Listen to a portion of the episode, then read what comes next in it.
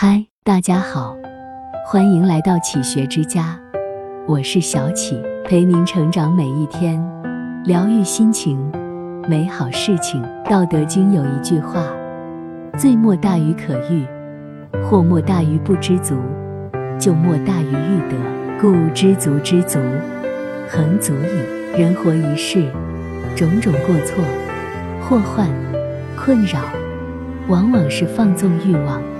贪得无厌导致的，人唯有知足，才能真正感到满足。社会发展到今天，多少人迷失在欲望的丛林，找不到人生方向；更有甚者，沦为欲望的奴隶，终其一生不知道为何而活，浑浑噩噩，了此一生。当我们懂得节制欲望，便会恍然醒悟。原来生活还可以如此轻装上阵。一多欲者累，《劝诫全书》中说：“欲不除，如蛾扑火，焚身乃止。”有些人活得痛苦，是因为欲望太多，如同飞蛾扑火一般，只有焚身的那一刻才能停下。这样活一辈子，真是要多累有多累。想要更多的名，更多的利。活得越来越累，甚至于被欲望彻底裹挟。柳宗元曾写过一篇文章《副板传》。副板是一种小虫子，很喜欢背东西。它在爬行的过程中，遇到任何东西，都要抓取过来，放上自己的后背。随着背负的东西越来越多，副板非常疲累，却不停下来，背上的东西不断散落，而。副板最终被压得爬不起来，人们可怜副板，替他拿掉背上的东西，但只要还能爬行，他就像原先一样，继续把东西放到后背上。副板又特别喜欢往高处爬，直到用尽了力气，最后跌落在地上摔死。人如果背负过多的欲望，就像这副板一样，日复一日背负身外之物。终有一天背不动了，可能就会压垮整个人生。欲望越多的人，越难以挣脱欲望的束缚，活得越来越累。二，寡欲者安。修养身心的办法，没有比减少欲望更好的了。想要的东西越少，越不会被欲望纠缠，才能活得安稳喜乐，活出平安顺遂。庄子有个朋友惠子。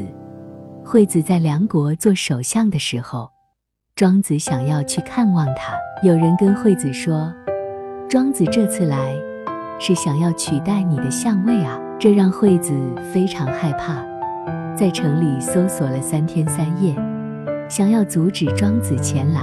这天，庄子来到惠子面前，对惠子讲了一个故事：南方有一种鸟叫鸢雏，它要从南海飞到北海去。不是梧桐树就不栖息，不是竹子所结的果子不吃，不是甘甜的泉水就不喝。有一天，一只药鹰正在吃一只腐臭的老鼠，鸢雏从它面前飞过，药鹰立马护住腐鼠，仰头呵斥鸢雏，问他是不是也想吃腐鼠的肉。听完庄子的故事，惠子终于明白。宰相的权位对于庄子来说，不过是腐臭的老鼠而已。当一个人始终保持清心寡欲的状态，才不会被欲望所困，才能生活的自在自由。三，无欲者强。林则徐写过这样一副对联：海纳百川，有容乃大；地利千仞，无欲则刚。大海因为宽广。才能容纳成千上百的河流，高山因为陡峭，才能千百年来屹立不倒。只有排除贪欲的人，才能无私无畏、刚正不阿，在红尘俗世中摸爬滚打。谁也不敢说自己无欲无求，但我们努力去做。没有过多贪欲的强者。杨绛先生活了一百零五岁，一生在欲望面前保持清醒。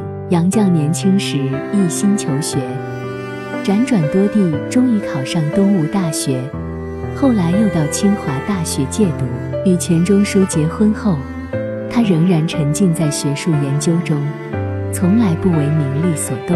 杨绛精通多国语言，他翻译《堂吉诃德》，被公认为最好的译作。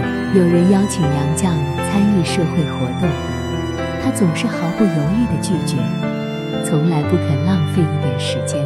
钱钟书去世以后，他埋头整理钱钟书的书稿。还成立好读书奖学金，把毕生稿费捐给清华大学。杨绛先生一辈子默默耕耘，内心始终保持一片清朗，活得纯粹又幸福。拥抱自己的一份追求，舍弃多余欲望，这样的人生才更值得。作家林清玄说过：“清欢是生命的减法，舍弃了世俗的追逐。”欲望的捆绑，回到最单纯的欢喜，便是生命里最有滋味的情境。只有懂得如何解除掉欲望的束缚，我们才能活得踏实，活得自在。这里是启学之家，让我们因为爱和梦想一起前行。更多精彩内容，搜“启学之家”，关注我们就可以了。感谢收听，下期再见。